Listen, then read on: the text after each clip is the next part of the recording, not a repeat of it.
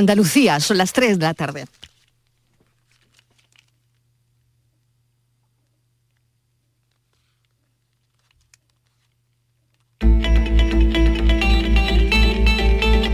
La tarde de Canal Sur Radio con Mariló Maldonado. No existen los prostíbulos. ¿Dónde están los prostíbulos? Es tan fácil acabar la prostitución así. Esto es un tema muy difícil, muy serio. Estamos hablando de mafias. Necesitamos la cooperación de todos. Necesitamos un consenso, escuchar todas las voces y tenemos que apartar ideologías y hablar de otro de, consenso, de, de escuchar a todas las mujeres y sobre todo tratar a las víctimas.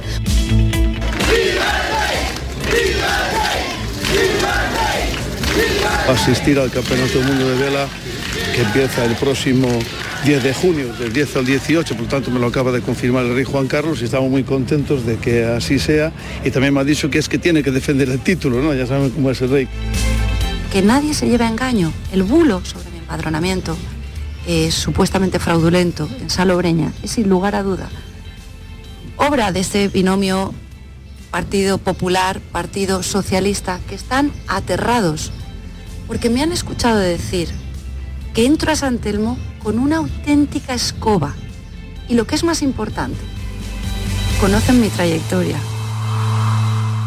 los alcaldes y alcaldesas de Andalucía van a tener un presidente en la Junta de Andalucía que ha sido alcalde, que sabe perfectamente y siente como un alcalde o alcaldesa y que sabe que apoyándonos en la administración local somos capaces de con los mismos recursos sacarle mucho más partido para los ciudadanos. Así que, por ejemplo, los servicios sociales y las políticas sociales las vamos a reforzar con una colaboración y cooperación mutua. Es miedo y me produce también, te lo voy a confesar, mucha tristeza. Es decir, que el Partido Socialista de Andalucía denuncie o presente contra mí una denuncia en la Junta Electoral porque ayer un medio de comunicación me invitó a una jornada de turismo para hablar con empresarios de turismo y que no denunciara al señor Fernando Villén por gastarse el dinero de los parados andaluces en los puticlubs. Cada vez sale más agua y ya los últimos días ya no es agua solo, es barro. Y la playa de la orilla a 10 metros hacia adentro, estos días estaba completamente marrón. No es agradable la playa principal del pueblo que tenga, bueno, pues para bañarte tienes que atravesar toda la zona de arcillosa. Pues el estado de la playa ya, ya lo veis y del agua, ¿no? Principalmente que está del agua cristalina, agua absolutamente marrón. Nos afecta a nosotros directamente con el restaurante y también a la gente, que los vecinos que caminan, que no pueden cruzar de un lado a otro, lo que está todo lleno de barro. Eso es Cabo de Gata, San José, un pueblo de pescadores. Eso tenía un encanto, ¿no? ¿Que dejan eso comentar? La tarde de Canal Sur Radio con Mariló Maldonado. Desplegamos el mapa de sonidos del viernes, ¿qué tal como están en nuestra línea de audios los protagonistas del día? Vamos a dar un repaso a la actualidad de la mañana y después saben que a esta hora nos detenemos en algunos asuntos. Acaban de oír a los vecinos de San José, una maravillosa playa en Almería. Han dado la voz de alarma, el agua de la playa se ha vuelto marrón y la arena se está llenando de arcilla porque se está echando al mar el agua que ha aflorado en la construcción de un hotel. Oían a los vecinos. Pocas horas ya de que la Virgen del Rocío procesione por la localidad, dos años después de cuando tocaba hacerlo. Debió ser en mayo el año 2020, pero la pandemia lo ha retrasado en dos años. Así que queda muy poquito para que la Virgen del Rocío procesione por la localidad de Almonte.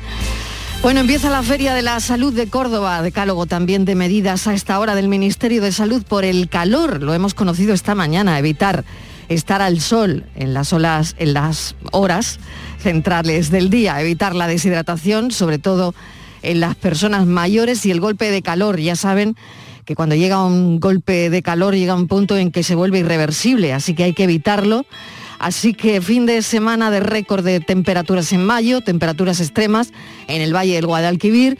Mañana más calor que hoy. Se han activado avisos a esta hora y hoy ha vuelto a subir la luz, 206 euros megavatio hora. Así que se encarece el estar frescos en casa. No todo el mundo podrá con ese gasto de aire acondicionado. Así que paciencia y al fresco durante el fin de semana. Mañana picos de calor.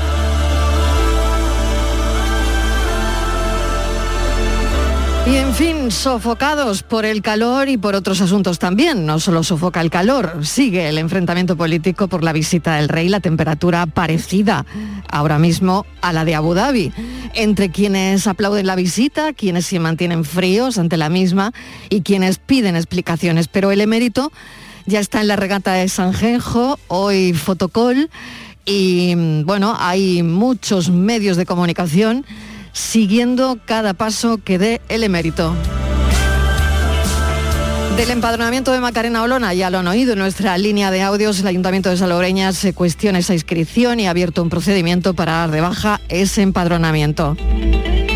En Granada, caso de violación grupal en el camino de Ronda, fue abordada la chica al salir de una discoteca. Cuatro hombres la obligaron a subir al coche y tras consumar la agresión sexual, la abandonaron dejándola mal herida. En fin, esto es tremendo. No, una nos explica qué está pasando para que cada día, llevamos unos días dando este tipo de noticias. Violación grupal en Granada, terrible y tremendo.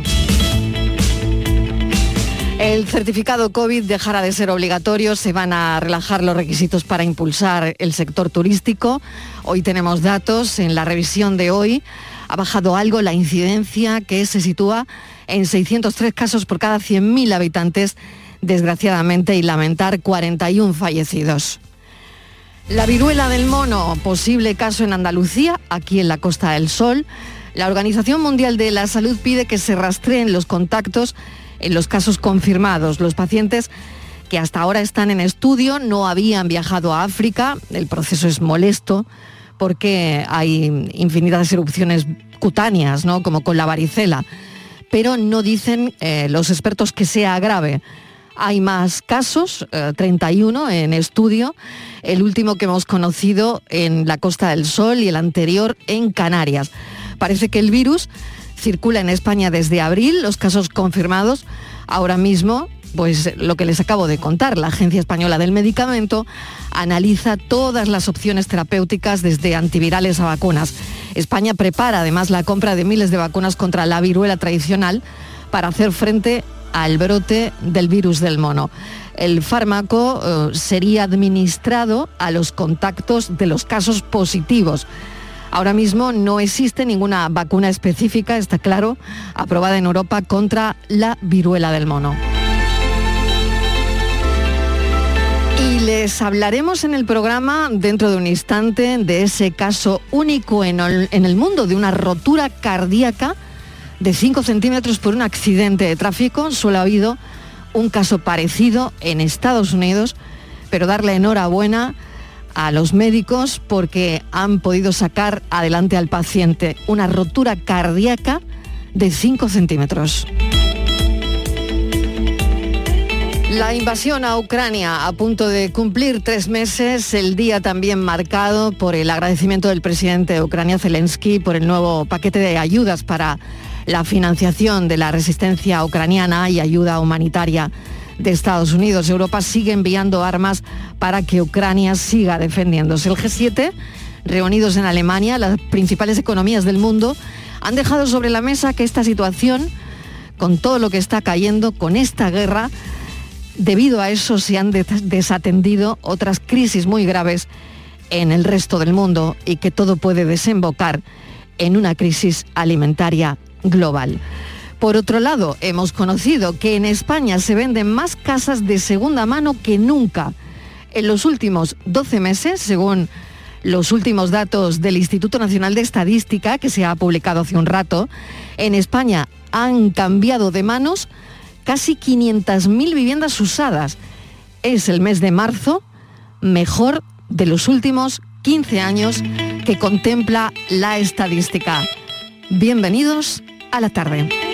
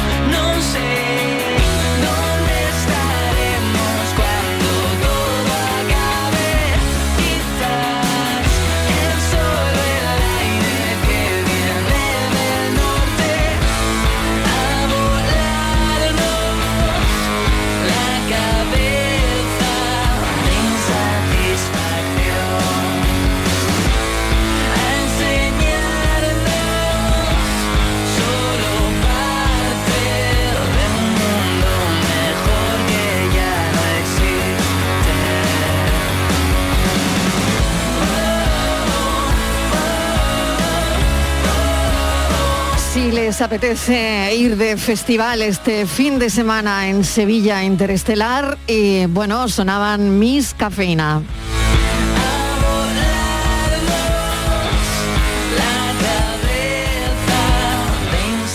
Y nos acaban de comentar desde nuestra redacción, desde la redacción de la tarde, que un terremoto registrado en el, mal, en el mar de Alborán se deja sentir aquí en Málaga. No sé si lo han podido sentir, si nos están escuchando. Bueno, nos pueden llamar para contarnos si lo han sentido. Eh, un seísmo de magnitud 5. 5 es la magnitud, ha hecho que tiemble la tierra en numerosos puntos de la capital malagueña y en la provincia. Ha sido este mediodía, lo confirmamos y bueno, los teléfonos están abiertos, por supuesto.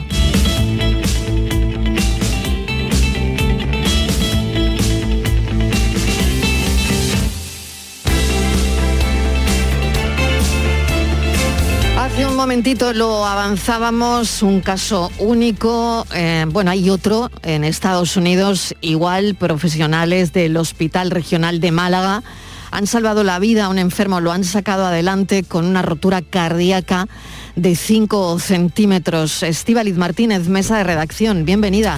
Vamos a conocer detalles del paciente, si te parece. Pues me parece muy bien, Mariló, muy buenas tardes. Fíjate que después de 55 días hospitalizados con su vida en riesgo y un agujero en el corazón, Francisco Camacho Pascual, que es así como se llama el paciente, vamos a empezar por la noticia buena, por el final, ha recibido el alta y se encuentra en muy buen estado. Este hombre ingresó hace unos meses en estado crítico en el Hospital Regional Universitario de Málaga después de sufrir un accidente de, de tráfico.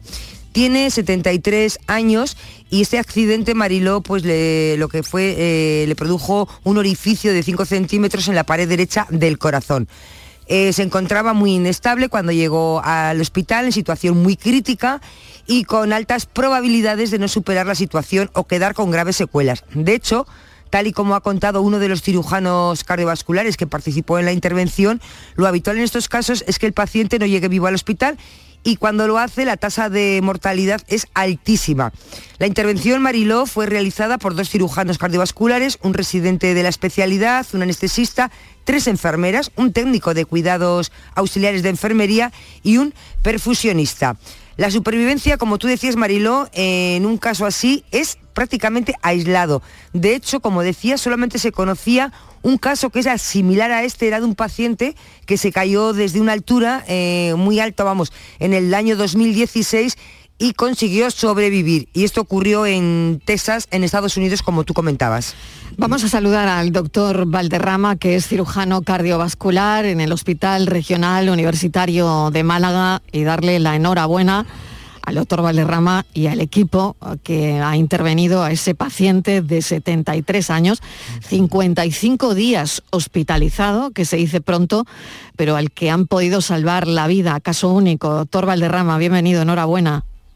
Hola, buenas tardes. ¿Qué tal? Muchísimas gracias. Bueno, ¿cómo, ¿cómo se sienten? ¿Cómo, ¿Cómo se sienten después de bueno, haber estado, bueno, primero la intervención, ¿no? Que me imagino que, que sería difícil, eh, sobre todo porque, claro, ahí el tiempo desde luego juega en contra. Sí, totalmente. El paciente llegó en una, en una situación crítica, como es fácil comprender, eh, al hospital y eh, estuvo a punto de estuvo a punto de fallecer en, las primeras horas. De hecho, tuvimos que meterlo más rápido de lo que nos hubiera gustado eh, en quirófano porque su vida ya corría un peligro inminente. Eh, ya le habían fallado los riñones, eh, su situación era, era crítica. Entonces, con un paciente así el tiempo juega en nuestra contra porque es, un agujero en el corazón, hay que entender que es como si tuviéramos una manguera con el grifo encendido, la sangre está saliendo y va a una cavidad donde, donde no hay espacio para, para albergar a esa sangre. Entonces, eh, el paciente, claro, se puso, se puso muy malito y lo tuvimos que meter corriendo en quirófano. Y afortunadamente todo fue bien, todo fue bien. Y después de una larga recuperación debido a eh, las secuelas lógicas de un estado general tan, tan pésimo como traía, pues eh, tuvo que ser traqueostomizado, los compañeros de UCI le repusieron todo. Hay que entender que, esto es una cirugía donde interviene un equipo muy grande no es solo el cirujano, es, es, un equipo enorme y yo desde luego aquí tengo que agradecer y nunca me, cansaré de hacerlo a los cirujanos que me ayudaron, el doctor González, la doctora del Pozo, los, los perfusionistas que estuvieron en la intervención, los anestesiólogos, eh, las enfermeras, los celadores que trataban al paciente, a todos, los intensivistas que luego hacen una labor increíble en el posoperatorio y que son los que mantienen con vida al paciente. Nosotros siempre decimos que el cirujano se la salva, pero luego hay que mantenérsela. Y ahí los, los intensivistas hacen una labor increíble. El paciente mm, tiene 73 años y, y ¿qué ocurrió exactamente para que eh, su corazón prácticamente, mm, bueno, mm, se pusiera, eh, no se fue un golpe? Porque, claro, otra pregunta que quería hacerle, doctor Valderrama, es que es, es difícil te, que, que, tengamos un agujero en el corazón, ¿no? Sí, es, es, es un difícil. órgano resistente, ¿no? Sí, no solamente un órgano resistente, porque hay que entender que es un músculo, uh -huh. el corazón al fin y al cabo es un músculo con otras estructuras, otras estructuras fibrosas, neurológicas, vasculares, pero al fin, al fin y al cabo, en resumen, es un músculo. Y los músculos son, son difíciles de, de dañar. Y además está muy protegido, porque normalmente el corazón está dentro de una bolsa, que es el pericardio, que lo protege con un líquido alrededor del corazón. Entre esa bolsa y ese corazón hay un líquido que amortigua todos los golpes amortigua también los latidos del corazón. Entonces, además del pericardio, de esa bolsa que lo protege, pues tenemos un hueso muy resistente, que es el esternón, que es el que nos podemos tocar justo en la parte de delante del tórax, y una parrilla costal que nos permite los movimientos respiratorios, pero que protege al corazón de cualquier eventualidad, de cualquier traumatismo. En el caso de Francisco, él no tenía pericardio porque había sido intervenido con 14 años, mm. hace, hace, muchos años. Claro. Eh, en el año 62, creo recordar, fue intervenido en lo que antiguamente era la ciudad, la ciudad sanitaria Francisco Franco, que hoy es el, uh -huh. el Hospital Gregorio Marañón, uh -huh. pues fue intervenido en una operación que ya entonces era muy difícil. Era una operación casi, casi pionera, porque por cómo se hizo en aquella época, era una operación casi pionera. Entonces fue operado y le quitaron esa protección que tiene el corazón. Claro, él tuvo un accidente de tráfico llegando a casa, eh, en un coche que además no contaba con las medidas de seguridad que, que, cuentan hoy día los coches que se venden actualmente, como es un airbag, eh, como, como son ciertas medidas ¿no? Eh, que, con las que contamos hoy día de seguridad pasiva y de seguridad activa en los coches. Entonces, al tener ese accidente, su corazón choca contra la pared posterior de ese hueso que había comentado, que es el esternón, que además tiene unos alambres de la cirugía previa, unos alambres para cerrarlo, eh, de la cirugía previa. Uh -huh. Entonces, ahí se producen dos cosas. No hay una protección alrededor del corazón y se produce un traumatismo eh, de no muy alto impacto, pero sí que choca eh, de, mala, de mala manera. En un corazón que además es, entre comillas, frágil, porque ya ha sido tocado previamente. Cuando se hace una intervención uh -huh. cardíaca, el corazón no queda exactamente igual que antes de operar, se queda con una fibrosis, con, una, con unas adherencias, y en el caso de Francisco eran muy intensas, tenía unas adherencias muy importantes y eso pudo haber contribuido. Y nos encontramos cuando llegamos a quirófano que tenía un orificio enorme, lo que sería en el ecocardiograma que le habían hecho previamente en urgencias, un orificio enorme que nunca habíamos visto nada parecido, porque normalmente el corazón lo que sufre en estos casos es un desgarro, un desgarro, una pequeña laceración, que deja pasar la sangre al espacio pericárdico, a este líquido que rodea el corazón, y que bueno, si no se resuelve pronto también produce lo que llamamos un taponamiento cardíaco, que es demasiada sangre en esa cavidad y el corazón no puede expandirse, no puede latir, y eso también puede llevar a la muerte. Creemos que en el caso de Francisco, el no tener pericardio, por un, por un lado, ocasionó y, la rotura tan grande que tuvo, pero por otro le benefició a la hora de no tener este taponamiento cardíaco que digo que ocurre en los pacientes que tienen esa bolsa cerrada. Qué barbaridad, doctor Valderrama, qué interesante el caso, me imagino que el caso es para publicación. Sí, sí, directamente, directamente porque claro, solamente hay uno en el mundo y probablemente ese que hay publicado en Estados Unidos eh, probablemente será en una circunstancia diferente, porque fíjese, ¿no? En el caso de Francisco, operado eh, y que no tenía pericardio, en fin, eh, es que mm, creo que, que se da la tormenta perfecta, ¿no? Sí, efectivamente, lo has definido fantástico, la tormenta perfecta, porque además tomaba una medicación anticoagulante por una además, Además. Claro, con lo cual la sangre no coagulaba. Y, entonces eso hace que todavía bueno bueno bueno bueno bueno qué barbaridad ¿eh? ¿eh? entonces eh, era eso una tormenta perfecta y el caso que se dio en Estados Unidos pues era una señora que fue una precipitación no una caída de gran altura exacto. que no fue exactamente un accidente de tráfico no fue de la misma manera eh, sí que es verdad que era una persona que tampoco tenía pericardio y que se originó un, orificio similar de grande un poquito menos o similar. Y da la curiosidad además que es en una ciudad que nos trae a los malagueños unos gratos recuerdos porque es en Galveston, antigua capital de Texas, del estado de Texas, y que recibe su nombre de Bernardo de Galvez, ¿no? que es un afamado malagueño de sí, ¿Y usted había estudiado este caso en Estados Unidos? Doctor Valerrama, no, usted no, lo sabía, ¿no? No, lo conocía. Yo, tremendo, tremendo. de él estudiando el caso para publicarlo. Es decir, cuando nosotros antes de dar una noticia y antes de publicar nada en una revista especializada, hacemos una, una recopilación bibliográfica. Claro. Y vemos todo lo que se ha publicado sobre, ese tema en el mundo. Y haciendo esto para enviarlo a un congreso que tenemos, el Congreso Nacional de nuestra especialidad, que tenemos en junio y que nos han aceptado este caso para presentación, pues eh, viendo la bibliografía es cuando nos dimos cuenta de las particularidades, de lo específico y único que era este caso. Mm. Pues qué interesante, doctor Valderrama. Y lo más importante, que el paciente está ya en su casa eh, y no sé si tiene alguna secuela, doctor. Pues mire, él dice que las piernas las tiene flojillas. Eh, ver a Paco es, como ver un milagro. claro, claro. Eh, yo cuando lo vi el otro día que fuimos a hacernos eh, una fotografía al hospital y, verlo ya se te ponen los pelos de punta, se te mm. pone, mm. es, es, una alegría inmensa y darle un abrazo y verlo y, él dice, él, va al campo, ve los cerezos, te cuenta como es decir, limitación real tiene muy poca, no, no hace una vida realmente normal y simplemente no puede correr va despacio andando, pero sube mm. sus escaleras, sube su puesta, sube, va a su campo, o sea, pues tremenda, tremenda, tremenda la cirugía, los intensivistas. Estivaliz, no sé si tienes alguna cuestión más. Poco más, doctor, felicitarle porque la verdad que, bueno, estoy aquí con los ocho sentidos eh, atendiendo y escuchando y aprendiendo. Y pensando también en cómo los cirujanos cardiovasculares ahora mismo las maravillas que hacen ustedes con los corazones. Llega una persona con el corazón, nada, con agotado, y ustedes es como que llevas un coche a un taller y te cambian el motor. Es que ustedes lo hacen todo, reparan absolutamente el, el corazón. Son auténticos, bueno, no sé, dioses.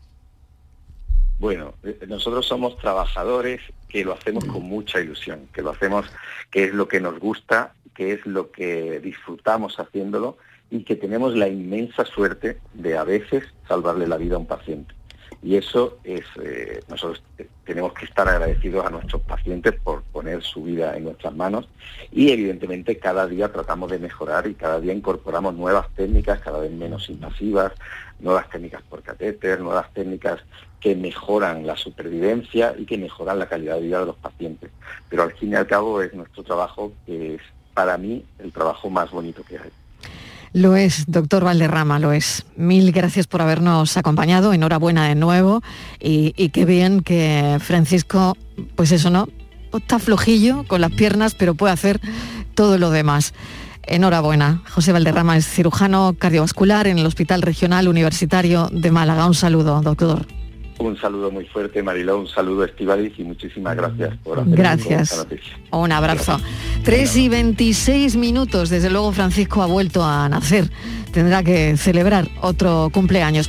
Bueno, vamos con otro asunto que también tiene que ver con la salud y que ahora mismo nos trae de cabeza y es mm, la viruela del mono.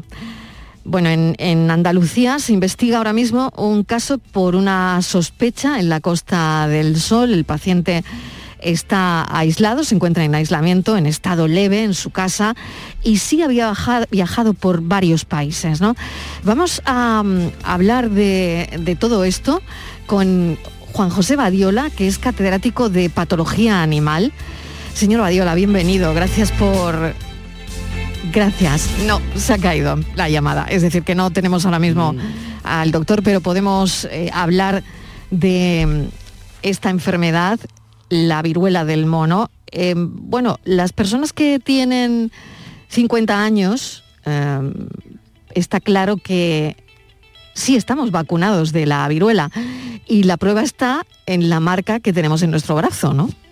Estíbaliz. Sí, Mariló, porque mira, la viruela fue erradicada en 1980, fue la primera enfermedad infecciosa en hacerla en todo el mundo y fue gracias a una vacuna que se descubrió en 1796.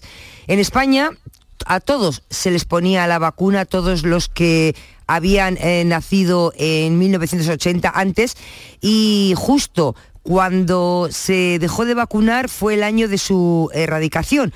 La vacuna Mariló consistía, como tú dices, una marquita y era una sola dosis en la vida. Según los expertos, las personas que estaban vacunadas contra esta enfermedad podrían también ahora mismo estar protegidas frente a la viruela del mono, siempre y cuando aquellas personas hayan generado anticuerpos y los hayan mantenido en el tiempo, porque ya sabemos que no todo el mundo genera la misma cantidad de anticuerpos y por ello hay gente que a veces de- termina desarrollando una enfermedad aún estando eh, vacunada.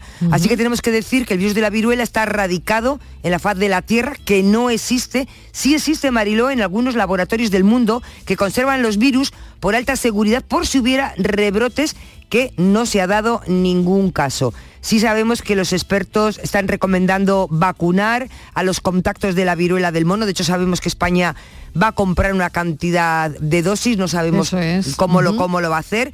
Y te voy a decir, bueno, que mm, los casos que hay ahora mismo tenemos dos datos. Eh, esta mañana desde, eh, la, desde el Ministerio de Sanidad, la, la ministra pues, ha confirmado que efectivamente que había eh, siete casos confirmados y otros 23 eh, positivos, según la ministra de Sanidad. Por otra parte, la Consejería de Sanidad de la Comunidad de Madrid ha informado de que hoy ha sumado 21 casos confirmados nuevos y que hay otros 19 sospechosos que están pendientes mm, de la, de la confirmación. Y fíjate qué curioso porque parece ser que en la Comunidad de Madrid eh, identifican una sauna como origen del foco del virus del mono en la mayoría de los nuevos casos que se han detectado. Bueno, estaremos pendientes de lo que vaya saliendo y vamos con el profesor Badiola, catedrático de patología animal. Profesor Badiola, bienvenido. Gracias por atender nuestra llamada. ¿Cómo está? ¿Qué tal? Buenas tardes. Bien, por mi parte bien. Bien, Supongo pues- bien también. Claro, cuéntenos que, bueno, hemos conocido el último caso aquí en, en la Costa del Sol, un paciente que está aislado pero que se encuentra bien, está en su casa. Pero fíjese, ahora nos encontramos con esto y mm, eh, es una zoonosis, ¿no? Es una, un, un virus que viene de un animal. ¿Cómo, cómo es esto? Sí, sí, sí. Es, realmente, inicialmente, era un virus an- animal. Es un virus que eh, infecta eh, a monos, a, va- a varias especies de, de simios y también a roedores, que se dice me- eh, menos, ¿verdad? Pues ardillas, por ejemplo, ratas, eh, otros roedores más pequeños. Y lo que ocurre es que esto hasta, hasta hace unos 25 o 30 años eh, era- estaba circunscrito solamente al mundo animal. Pero a partir de un momento dado, el, el- el virus, vamos a decirlo gráficamente, decidió colonizar la especie humana. Salta, ¿no? Salta al humano. hizo El salto de barrera de especie, que se llama, ¿verdad? Bien. O atravesamiento de la, barrera de especie. Y entonces empezó a haber ya casos en humanos.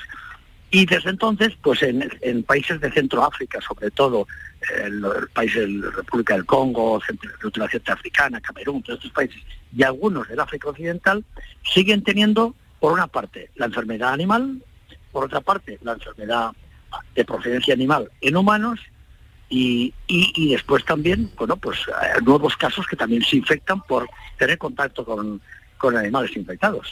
Y en esos países, do- profesor Badiola, ¿hay vacunas? Eh, pues no, porque es que, que yo sepa, no hay vacunas específicas frente a este virus. Ajá, o sea, no hay ninguna existente para el virus del mono. No, no, no, no, no. Tiene una explicación. yo. Eh, es Sí. que es un, este es una enfermedad de países eh, con pocos recursos.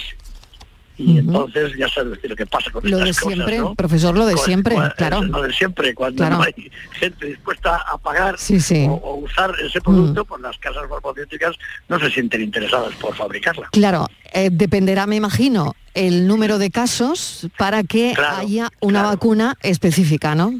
Claro, Como todo en la vida. Como todo en la vida, efectivamente. Una vez más se nota que esto vivir en un país con escaso nivel de desarrollo es un hándicap. Mm. La vacuna de la viruela se radicó, eh, fue radicada en el año 1980 y esto fue gracias precisamente a esa vacuna que se descubre pues eh, mucho antes, ¿no? Sí, efectivamente, fue fue una fue es que ya lo ha dicho la persona que ha estado Sí, que ha sí, sí, comentado- sí. hablado antes de mí. Eh, fue un, un, un programa que estableció la Organización Mundial de la Salud para eh, erradicar la enfermedad y el instrumento de recreación fue, de, perdón, de, de- de trabajo fue la vacunación. Entonces, bueno, pues así fue, Así se fue. logró, fue el primer virus de una enfermedad provoca- causante de una enfermedad infecciosa que produjo, que produjo un, o sea, que, que fue erradicado de la faz de la tierra, aunque suene así un poco, un poco literario, ¿verdad? Y, y a- y así fue. Y- Vale. y bueno, Erradicado. otra- otro animal, ¿sabes? Claro. Hay otro animal, le digo Sí. para que lo sepa. Sí, sí. El virus de la peste bovina fue el segundo erradicado, pero este solamente afectaba a los animales. A los animales. Entonces, profesor, este virus de la viruela está erradicado por completo. Este. Esto es otra cosa, esto no tiene nada que ver, aunque se llame el virus del mono, ¿no? No, bueno, este, este es que es un virus de la misma familia que el de la viruela, el que provocaba la viruela convencional, la clásica, ¿verdad? La que, por cierto, quiero recordar que produjo muchísimas muertes en, en- en- en- en siglos pasados, ¿no? Y, y efectivamente era una enfermedad Y en muy, la muy- muy piel peligrosa. dejaba marcas horribles. También, eh, sí, pues también, sí. Y además también dejaba marca la propia vacuna, ¿eh? Exacto, exacto. La propia vacuna dejaba. No, y producía las unas pústulas y, y vesículas y úlceras que se ven ahora, eh, en aquella época eran todavía más duras. Y sobre todo había un problema y es que se infectaban eh, con bacterias y al final se producían septicemias a consecuencia de, de esas infecciones secundarias, ¿no?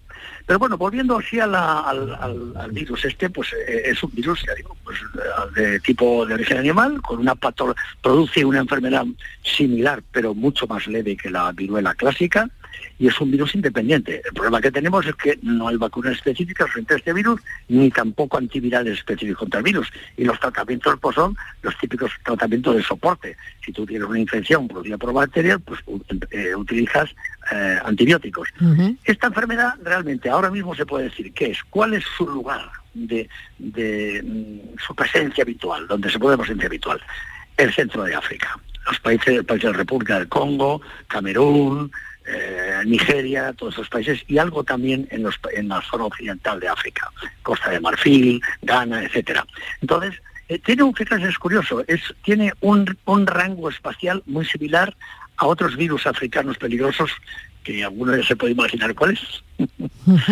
y bueno, lo cierto es que ahí, ahí es una enfermedad endémica endémica, es decir, que es- está habitualmente ahí.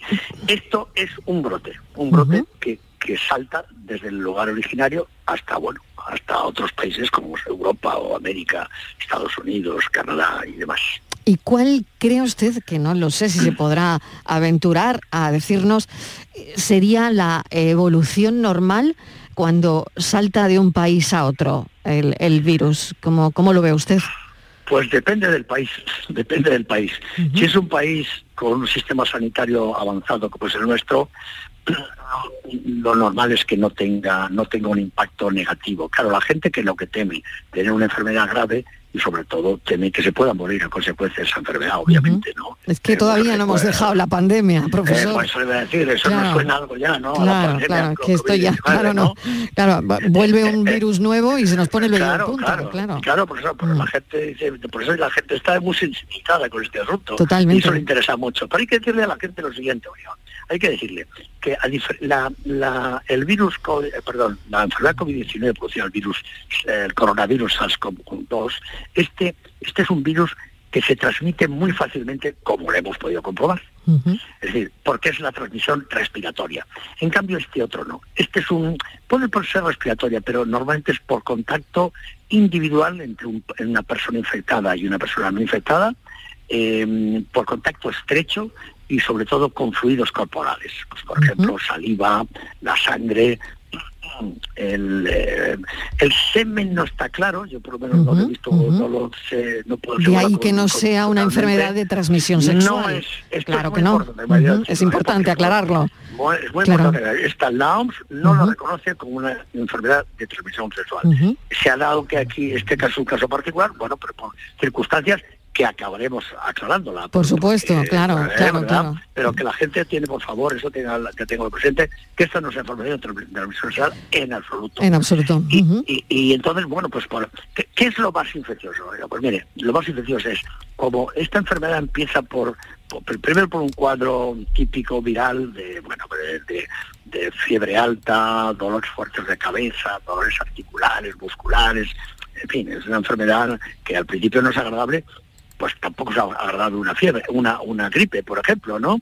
Pues algo muy parecido. Pero después ya eh, viene la fase eruptiva, que esto es la aparición de multitud de, de esas, de esas vesículas que acaban convirtiéndose en pústulas, se pueden contaminar y, y- y, bueno, pues eh, eh, son desagradables. Claro, como cuando hemos muchas. tenido la varicela, por poner un ejemplo, ¿no? Efe- mire, yo, yo sufrí la varicela Yo de también, mayor. yo también de mayor. Pues ya somos dos. Sí.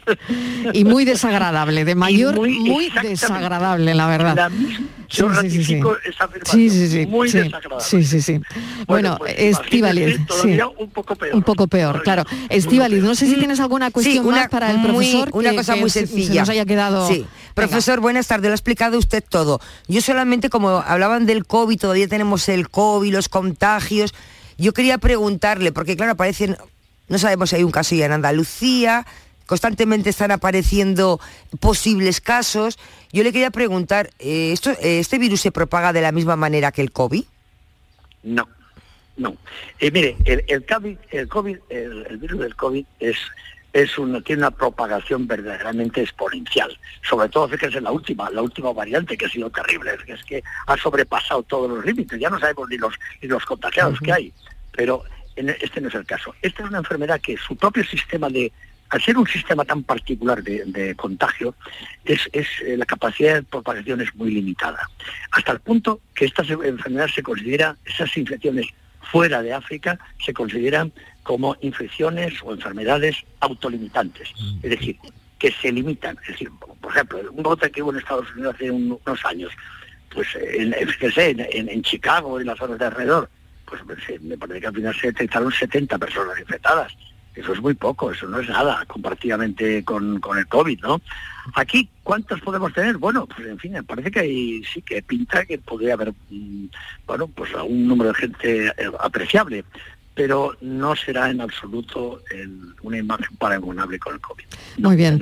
Profesor Badiola, le agradecemos su tiempo, catedrático de patología animal, nos lo ha explicado todo, lo que sabemos hasta ahora con pelos y señales, así que gracias, un saludo, profesor.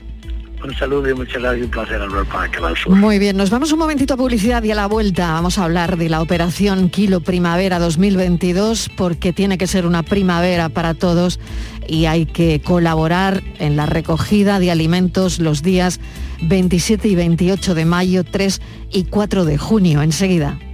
La tarde de Canal Sur Radio con Mariló Maldonado.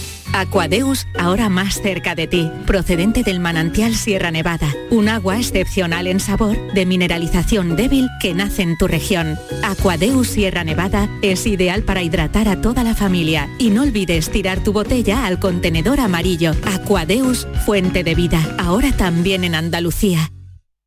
Por la brisa del mar, todo. Por el verano que te mereces, en Viajes El Corte Inglés te lo damos todo.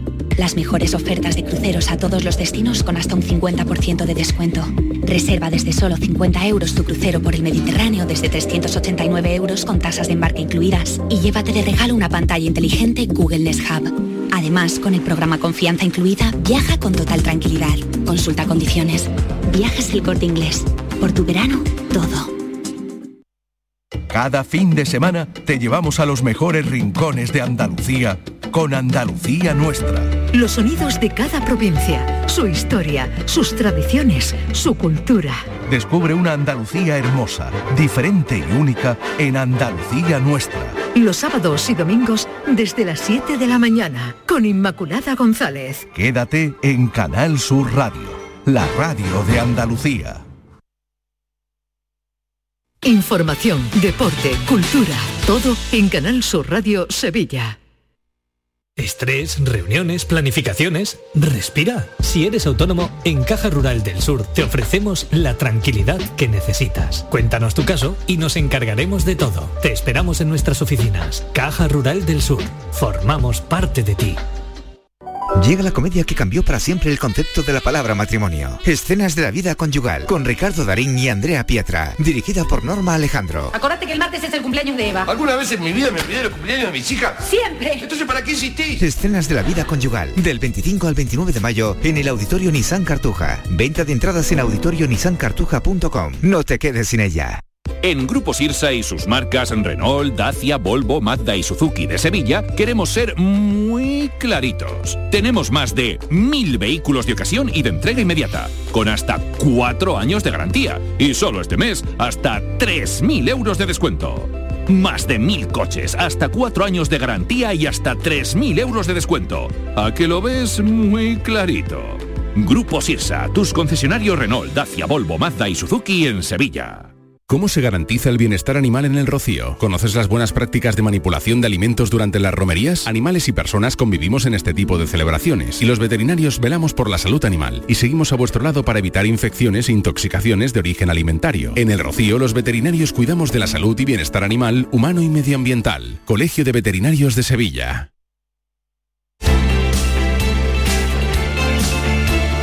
La tarde de Canal Sur Radio con Mariló Maldonado. Ningún hogar sin alimentos llega a la operación Kilo Primavera y tiene que ser primavera para todos. Recogida de alimentos los días 27, 28 de mayo y 3 y 4 de junio. Por favor, tengan en cuenta estas fechas. 27, 28 de mayo, 3 y 4 de junio. Y hay una cosa, se necesitan voluntarios. Así que, con tiempo, con un poco de ese tiempo, eh, la gente puede hacer que muchas familias se alimenten durante los próximos meses. Tenemos al teléfono a Agustín Vidal Aragón de Olives, presidente de la Fundación Banco de Alimentos de Sevilla. Bienvenido, Agustín, gracias por atender nuestra llamada. Hola, buenas tardes. Pues me gustaría que hiciera usted personalmente ese llamamiento. Necesitan voluntarios. Pues sí, sí, la verdad es que necesitamos voluntarios, ¿no? Vamos a la, la operación de, de Kilo Primavera otra vez en, en Sevilla, como, como es habitual, y esta vez será el día 27 y el día 28 de mayo en determinadas cadenas y supermercados, y el día 3 y 4 de junio, el fin de semana siguiente, en otras cadenas, ¿no?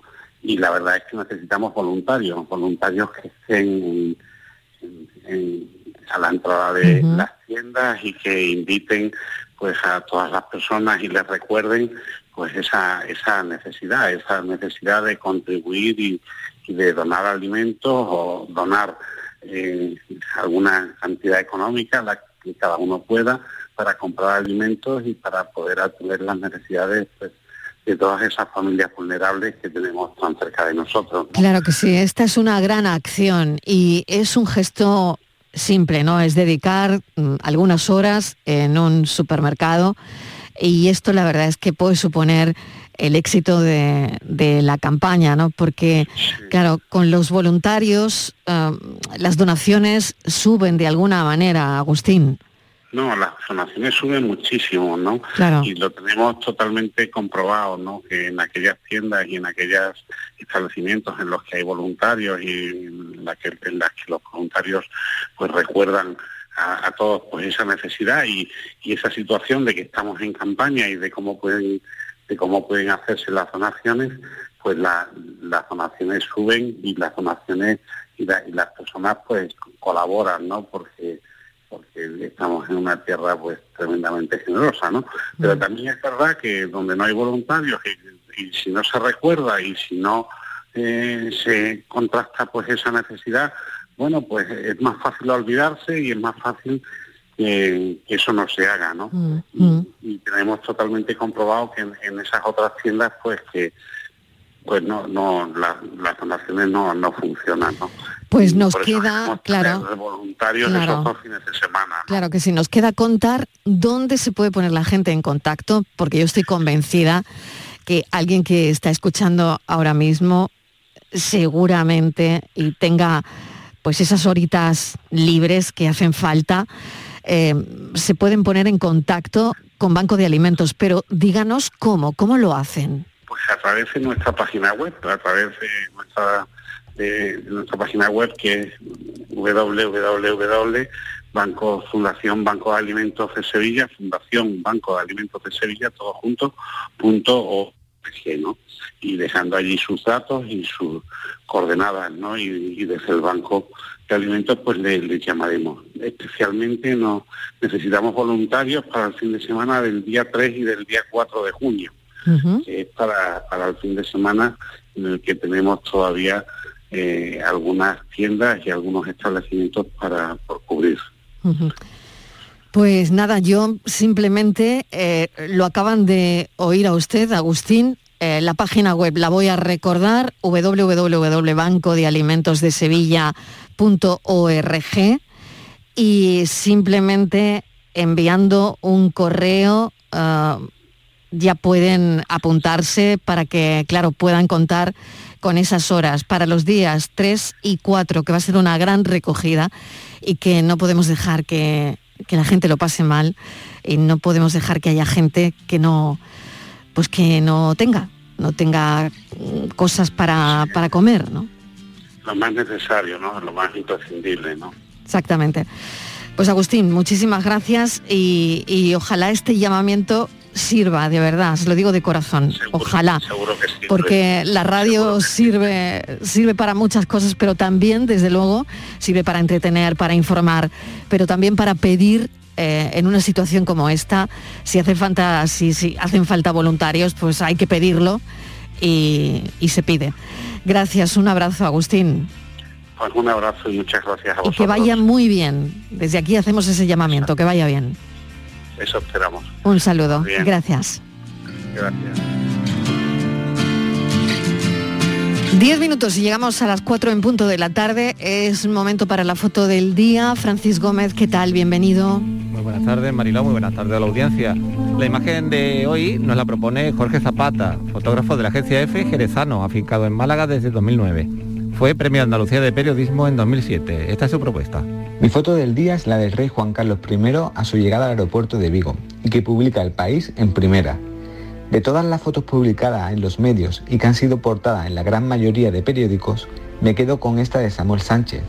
En ella podemos observar al emérito fotografiado desde la distancia con un teleobjetivo, una instantánea muy descriptiva de la llegada de su majestad, que permanece a la espera tras bajar del avión y sentado en un coche con las manos sobre sus rodillas, Parece estar atento a alguna indicación o hablar con alguien del grupo que permanece de pie en torno a él.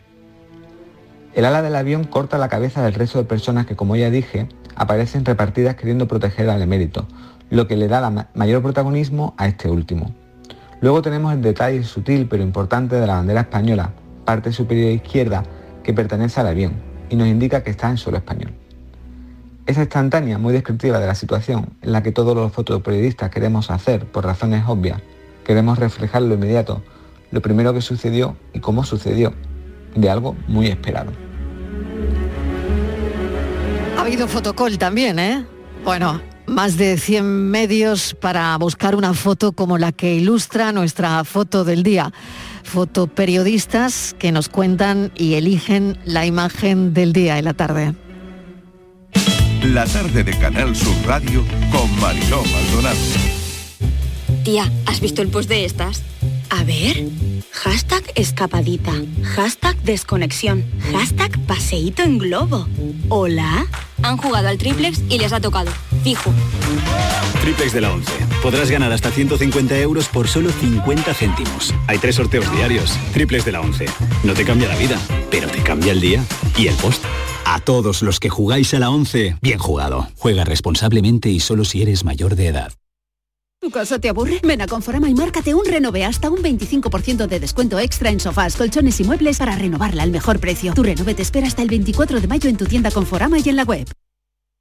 Disfruta de Andalucía y de la radio hasta enamorarte. Escucha, siente y déjate seducir por una tierra repleta de tradiciones, de una gastronomía de bandera, de patrimonio cultural fascinante y una gente única. En Gente de Andalucía, los sábados y domingos desde las 11 de la mañana con Pepe da Rosa. Quédate en Canal Sur Radio, la radio de Andalucía.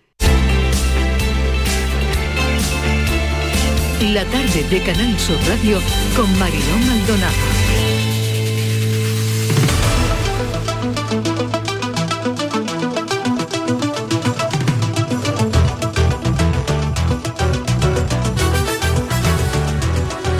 Con Rubén Candela vamos hoy esta última parte de esta de este programa la tarde de Canal Sur Radio con eh, Andalucía pregunta ahora mismo y Rubén Candela que ya está preparado nuestro asesor fiscal Rubén qué tal bienvenido Hola, muy bien, buenas tardes. Estivaliz, vamos con los temas que tenemos Sí, vamos, pendientes para tenemos- Rubén, que son muchos. Tenemos muchos, sobre todo tenemos consultas de oyentes con la primera rápida. Rubén, buenas tardes.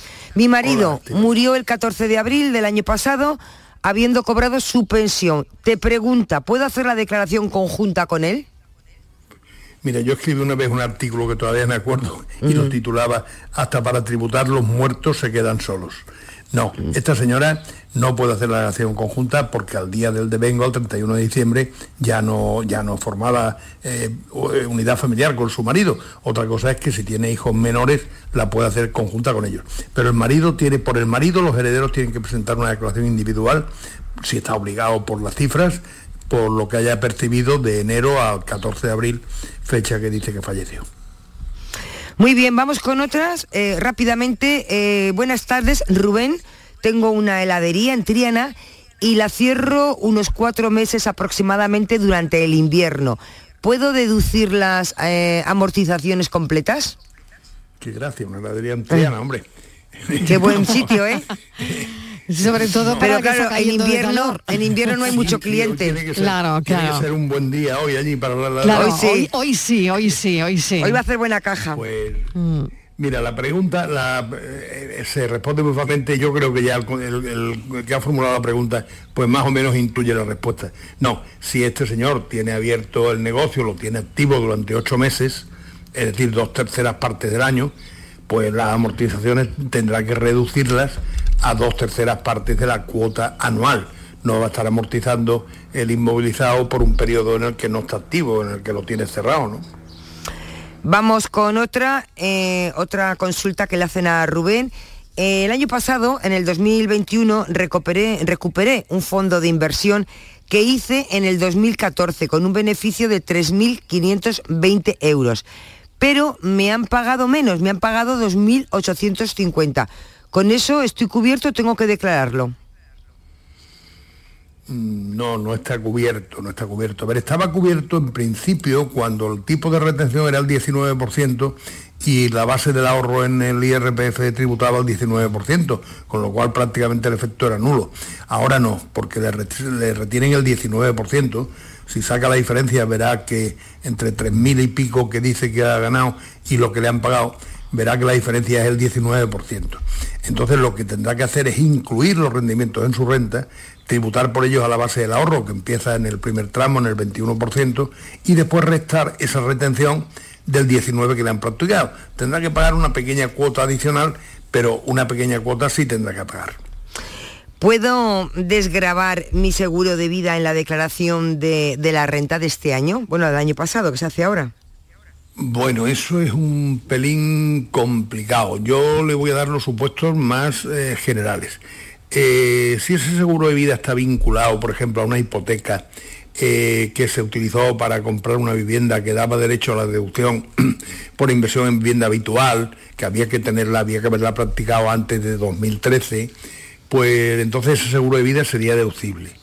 Lo puede deducir también un autónomo como gasto hasta el límite máximo de 500 euros anuales. Y también puede ser deducible si está vinculado a unos planes de ahorro que se llaman PPA, que eran planes de previsión asegurados, y otro que también tenía otras iniciales que no recuerdo, en los que también era deducible. Fuera de esos supuestos no puede deducir nada más. Andalucía pregunta a esta hora, voy a recordar el teléfono porque todavía quedan cuatro minutos y si alguien quiere hablar directamente de estos asuntos con Rubén Candela, lo recordamos. Este es el teléfono del programa Espacio que llamamos Andalucía Pregunta. Estos son nuestros teléfonos 95 1039 105 y 95 1039 16. Y seguimos con esas cuestiones que nos han ido dejando los oyentes, Estivaliz. Vamos con más. Este eh, creo que es un matrimonio porque dice, dice, yo estoy en paro y mi marido estuvo en, en ERTE.